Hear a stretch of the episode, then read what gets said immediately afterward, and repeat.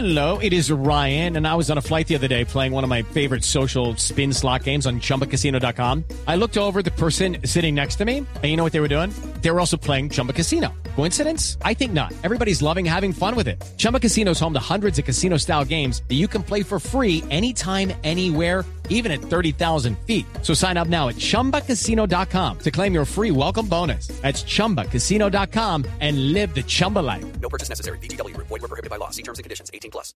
Pero como usted estaba por las calles eh, de Londres, Mariana, averiguando en las floristerías qué era lo que mandaban los eh, enamorados en este día de San Valentín, quiero, Gonzalo, hablar eh, de Boris Johnson y lo que ha pasado en el marco de las investigaciones por las fiestas durante la pandemia, porque a pesar de que el tema de Ucrania, de Rusia, pues tiene todos los focos puestos en un posible conflicto en eh, la Unión Europea, pues todavía el, el asunto de las fiestas de Boris Johnson en pandemia, en donde estaba todo el mundo encerrado, menos ellos que estaban tomándose unos tragos, ¿qué ha pasado?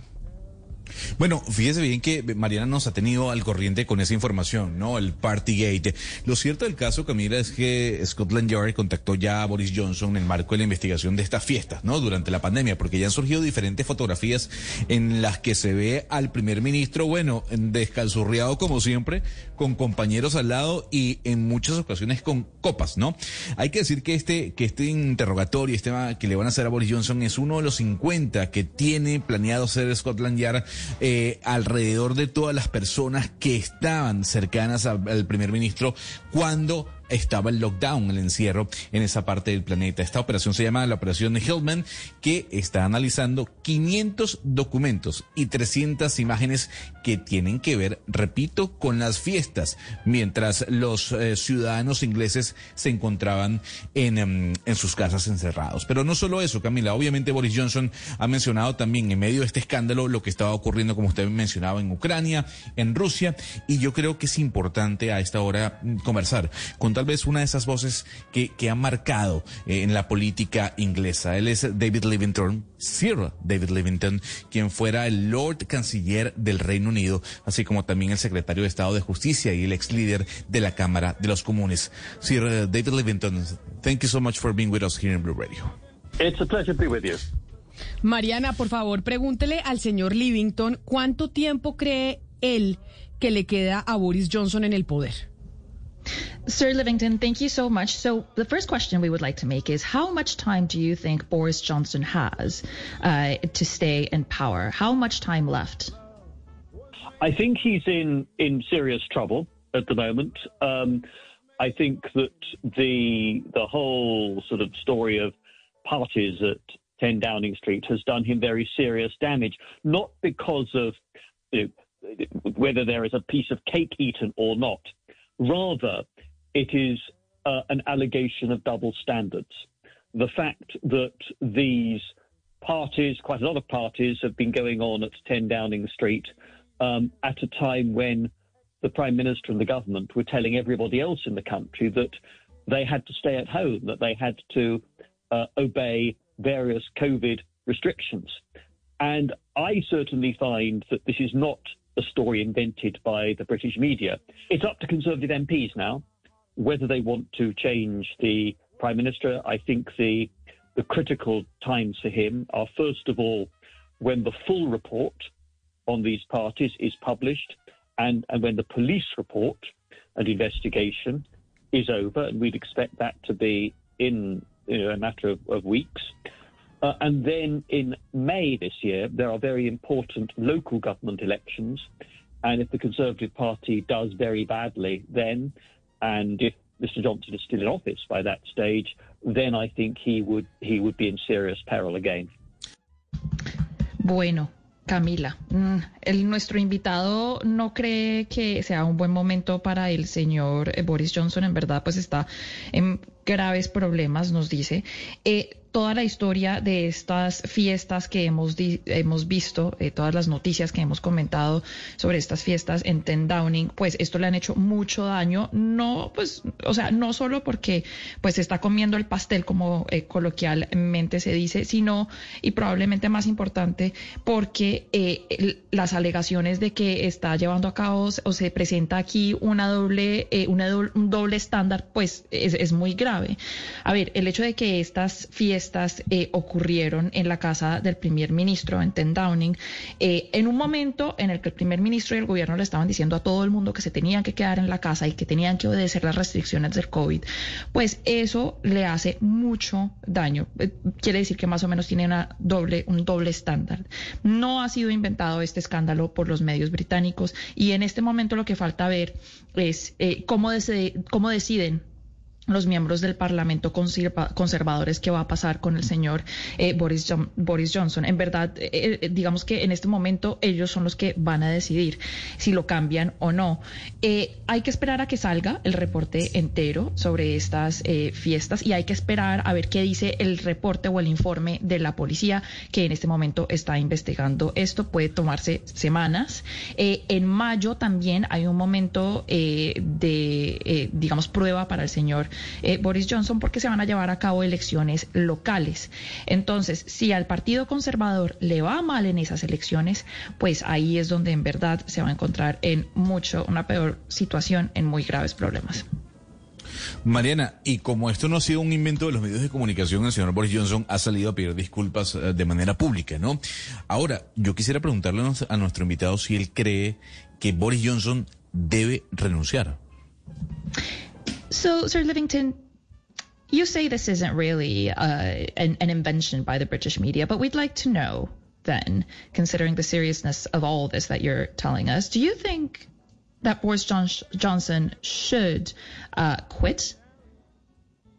I think he needs to consider his position very carefully. Um, as somebody who used to be in the House of Commons, I was there for nearly 30 years. Um, I try not to give a lecture to um, you know, today's MPs about how they should vote because it's a heavy responsibility when you have a man who has has been elected as prime minister at a general election of, of all voters um, to to over, overthrow that prime minister uh, halfway through a parliament is a is a very big step. But we have done that before. We did that um, in the Second World War when Winston Churchill replaced Neville Chamberlain, who was our prime minister at the start of the war. So it, it, it's quite possible for this to be done, but it's a big step. I think that he, I'm sure he will not voluntarily resign, but the system that we have is that within the Conservative Party, um, uh, if uh, 15% of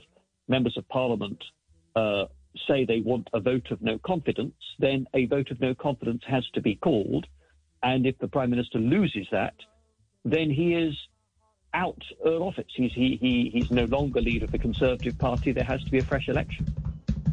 With lucky landslots, you can get lucky just about anywhere. Dearly beloved, we are gathered here today to. Has anyone seen the bride and groom? Sorry, sorry, we're here. We were getting lucky in the limo and we lost track of time. No, Lucky Land Casino, with cash prizes that add up quicker than a guest registry in that case, I pronounce you lucky. Play for free at LuckyLandSlots.com. Daily bonuses are waiting. No purchase necessary. Void were prohibited by law. 18 plus. Terms and conditions apply. See website for details. Gonzalo, Nuestro invitado nos dice que definitivamente el señor Boris Johnson pues tiene que considerar eh, su posición de manera eh, cuidadosa, pero también tenemos que enfocarnos en lo que está pasando en el Parlamento británico. Eh, a nuestro invitado no le gusta, digamos, dar un sermón sobre lo que deberían hacer los parlamentarios en este momento. Él mismo fue miembro del Parlamento y sabe que es una situación muy difícil y que depende mucho las decisiones que tomen sobre el contexto y el momento de en el que se está viviendo. Eh, en este momento, sin embargo, pues ellos tienen varias cosas que considerar. Por un lado, eh, está la responsabilidad de evaluar la posición de una persona que fue elegida como primer ministro en una elección. Eh, quitar a ese ministro eh, del poder en este momento, ya llevamos bastante tiempo desde esas elecciones, no todavía no se avecinan las próximas todavía, pero quitarlo a él en este momento es un paso muy grande. Se ha tomado antes, se ha hecho esto antes, por ejemplo, cuando Winston Churchill reemplazó a Neville Chamberlain, también por ese eh, mismo método, a través del Parlamento, el Parlamento lo quitó, eh, Y eso, pues digamos, es posible, pero es difícil de hacer. El señor Boris Johnson no va a renunciar voluntariamente. Ahora lo que tiene que pasar es que si el Partido Conservador, si por lo menos el 15% de sus miembros del Parlamento, que son miembros del Partido Conservador también, si ellos dicen que quieren un voto de no confianza, pues ese voto de no confianza se lleva a cabo y si él pierde ese voto de no confianza, pues lo tendrán que, eh, él se tendrá que ir, es decir, así lo sacan, pero todavía eh, falta para eso. Pero además, Mariana, nuestro invitado es alguien que ha trabajado al lado de algunos de los primeros ministros, estuvo con David Cameron, con Teresa May. Entonces, interesante que le pregunte, pues, quién tendría muchas opciones o, o quién tendría cartas para reemplazar eventualmente a, al señor Boris Johnson. Tell me something. You know, you've worked with David Cameron, with Theresa May, and you know all about politics. You know about the Conservative Party as well. Who do you think is a possible replacement for Mr. Johnson? Yes, I think if you if you if you were to um, look at opinion polls or ask most people today, the the front runner would be uh, the the Chancellor of the Exchequer. That's our Finance Minister, Rishi Sunak. Um, and he is somebody who came across during the pandemic as competent, hardworking, responsible. Um, he was responsible for uh, a very uh, wide ranging package of support for business and for employment, which was a lifeline for many f- companies and many families, and is seen as having done a good job during the, the pandemic. Other uh, contestants would be the Foreign Secretary Liz Truss, Truss, Liz Truss, the Health Secretary um, Sajid Javid, and then you would have some people who are not in government. Um, the the chair of the Foreign Affairs Committee in the South in the House of Commons, Tom Tugendhat, um, is somebody who was a was a British uh, soldier in Afghanistan. Um, he has quite a powerful position in the House of Commons. His weakness is he's not been a minister, but he would present himself as a, a younger, fresh face, a, a, a, new broom for the government. Um, and he has been uh, on the back benches, you know, not in government, in the House of Commons uh, since Mr. Johnson became Prime Minister. Entonces, eh, querido Sebastián, si usted mira las encuestas, la persona que más suena para reemplazar al señor Boris Johnson sería Rishi Sunak, que es el ministro de Finanzas, en otras palabras. Entonces, lo que pasa con el señor Sunak es que eh, él durante la pandemia desarrolló como una reputación de haber manejado muy bien eh, la pandemia, de ser muy competente, de ser muy trabajador. Él fue responsable de una serie de paquetes de apoyo, por ejemplo, que se le destinaron a las empresas también eh, para ayudar con el tema del empleo y ese paquete, esos paquetes de apoyo pues fueron, fueron muy importantes para muchas familias y muchas compañías. Entonces se considera que el señor eh, lo hizo muy bien, su trabajo estuvo muy bien hecho. Otras personas que lo podrían reemplazar, Liz Truss, la secretaria de Relaciones Exteriores. También el señor Javid, que es eh, el secretario de Salud. Y hay, por ejemplo, personas que no son parte del gobierno. Eh, hay un señor que se llama Tom Tugendhat, que es miembro del Parlamento de la Casa de los Comunes o de la Cámara de los Comunes, para ser más exactos. Eh, él está en el Comité de Asuntos Exteriores, es un soldado, estuvo en Afganistán, tiene una posición muy importante en el Parlamento, digamos que es una cara joven, eh, nueva, entonces eh, pues suena mucho él en este momento también para, para poder reemplazar, si así pasa, al señor Boris Johnson. Mariana, aprovechemos, aprovechemos un poco, Mariana, el conocimiento pues que tiene nuestro invitado en temas de seguridad y pues preguntémosle por favor sobre pues la tensión actual entre Rusia y Ucrania y cuál cree él que debería ser la posición del Reino Unido. Sir you know a lot uh, about security issues and national security issues. And we'd like to ask you specifically about the situation that we are seeing right now, what is happening in the border between Ukraine and Russia. What do you think should be the United Kingdom, uh, the United Kingdom's position uh, within this conflict? What should it, what should its outlook be? The UK, the UK will, and I think it's right, rightly, will line up with the more hardline elements, uh, the Baltic states, Poland, Romania, um, and with the United States on this. Don't forget that um, we experienced a chemical weapons attack from Russia uh, just a couple of years ago in, in the city of Salisbury. Novichok was left lying around, and a British citizen died, and at least one other had a life changing illness as a result. Uh, our police identified two suspects they want to interview and put on trial. The Russians have refused to uh, extradite them. And, and our um, police assess there's no explanation for that attack other than that it was licensed at senior levels in the Russian state. So you know, we're deeply skeptical about Mr. Putin's motives. Um, the, the, the idea, that I think, you know, Ukraine, Ukraine, I can't see qualifying for NATO membership for, if at all, for years to come. And, and of course, NATO membership requires every existing NATO member to be in favour. But, but I, what I reject is the idea that Moscow has some sort of veto on what independent countries uh, want to do. Uh, and I think that what Mr. Putin really fears is that Ukraine will become more prosperous, more successful as a democracy, and that would uh, send the message to Russians that in this place that they regard as very special next door to them, you can have a better way of life than that that Mr. Putin offers. Bueno, entonces, Valeria, nos dice nuestro invitado que el Reino Unido, eh, él no lo duda, se va a alinear con la postura eh, más dura de, por ejemplo, Polonia, Rumania y Estados Unidos. ¿Y por qué nos dice esto? Porque no se nos puede olvidar que hace unos años el Reino Unido sufrió un eh, ataque de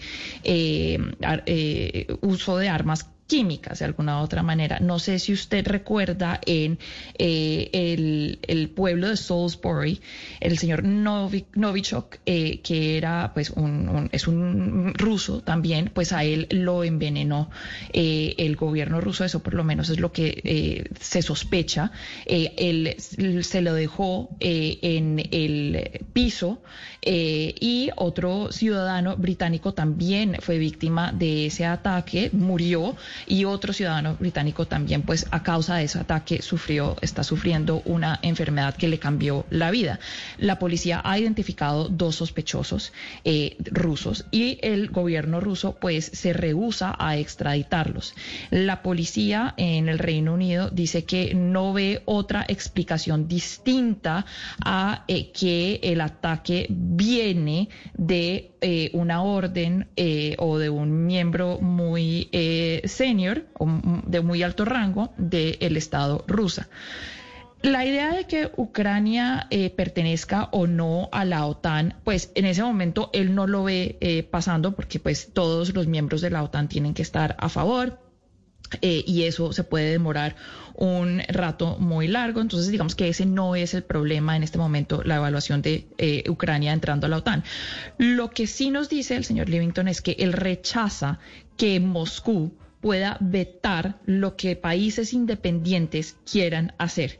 Lo que el señor Putin en verdad, eh, a lo que en verdad le tiene miedo, es que Ucrania se venga, se convierta en un país eh, próspero y una democracia exitosa y que eso de alguna manera le envíe un mensaje al pueblo ruso diciéndole este país eh, tiene unas condiciones más especiales y más favorables y aquí pueden tener un mejor estilo de vida. Ese es el mensaje, señor según nuestro invitado, que al que le tiene eh, un poco de miedo el señor Putin.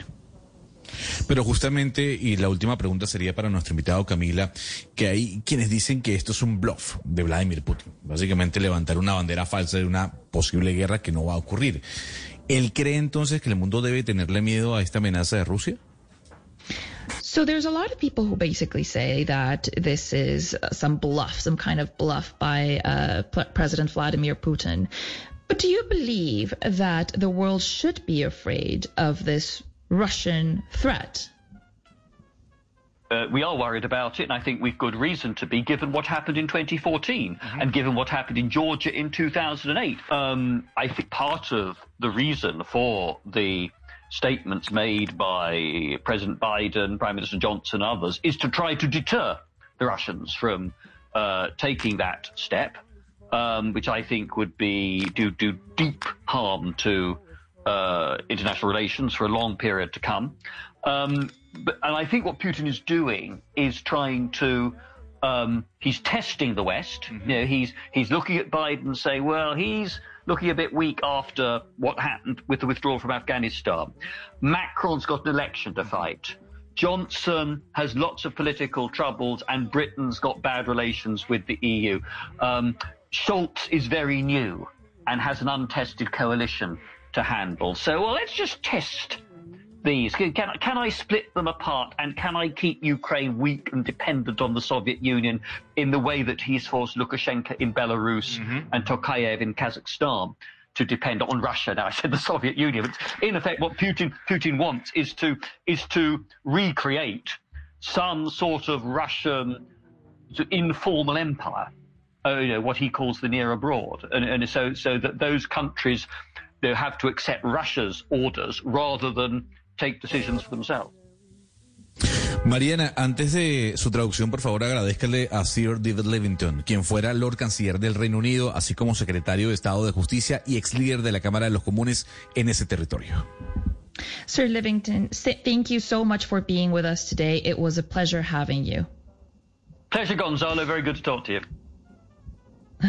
Bueno, Gonzalo, entonces lo que nos dice, la respuesta a su pregunta nos dice que están muy preocupados por esta amenaza rusa y que tienen buenas razones para estar preocupados, no solamente por el ataque eh, de, eh, eh, digamos, armas químicas de las que ya hablamos, sino también porque mire usted lo que pasó en el 2018 con Georgia, el país vecino. A ver, lo que está haciendo en este momento eh, Putin es de alguna manera probando qué tan capaz es el mundo occidental. Entonces está mirando a Biden y dice, bueno, pues este señor está como flojongo por lo que le pasó con Afganistán, miremos a Macron, este señor tiene elecciones pronto, el señor Boris Johnson pues tiene unos problemas políticos terribles y el Reino Unido tiene malas relaciones con Europa. Ah, bueno, está Alemania, entonces mire usted, señor Scholz, ese señor es nuevo, todavía tiene una coalición pues que, que no, no ha pasado por momentos eh, de pruebas. Entonces, vamos a ver si yo puedo eh, mantener a Ucrania un poco eh, débil y dependiente de la Unión Soviética, tal y como lo ha hecho con Bielorrusia y con Kaz- Kazajistán. Putin quiere eh, recrear, eh, digamos, una forma de eh, imperio informal ruso. Eso es lo que nos dice el señor Livington. Él lo llama como el, extranjero cercano. Y en esa situación, pues lo que tendrían que hacer estos países es aceptar de alguna u otra manera las órdenes rusas en vez de poder tomar decisiones por sí solas estas naciones. Pues delicado y como lo veníamos diciendo, es la noticia a nivel mundial, las tensiones que se presentan entre Rusia y Estados Unidos por el tema de Ucrania. Mariana, gracias. 11 de la mañana, 29 minutos. Hey guys, it is Ryan. I'm not sure if you know this about me, but I'm a bit of a fun fanatic when I can. I like to work, but I like fun too. It's a thing. And now the truth is out there. I can tell you about my favorite place to have fun. Chumba Casino. They have hundreds of social casino style games to choose from with new games released each week. You can play for free anytime, anywhere. And each day brings a new chance to collect daily bonuses. So join me in the fun. Sign up now at chumbacasino.com. No purchase necessary. Group. Void were prohibited by law. See terms and conditions. 18 plus.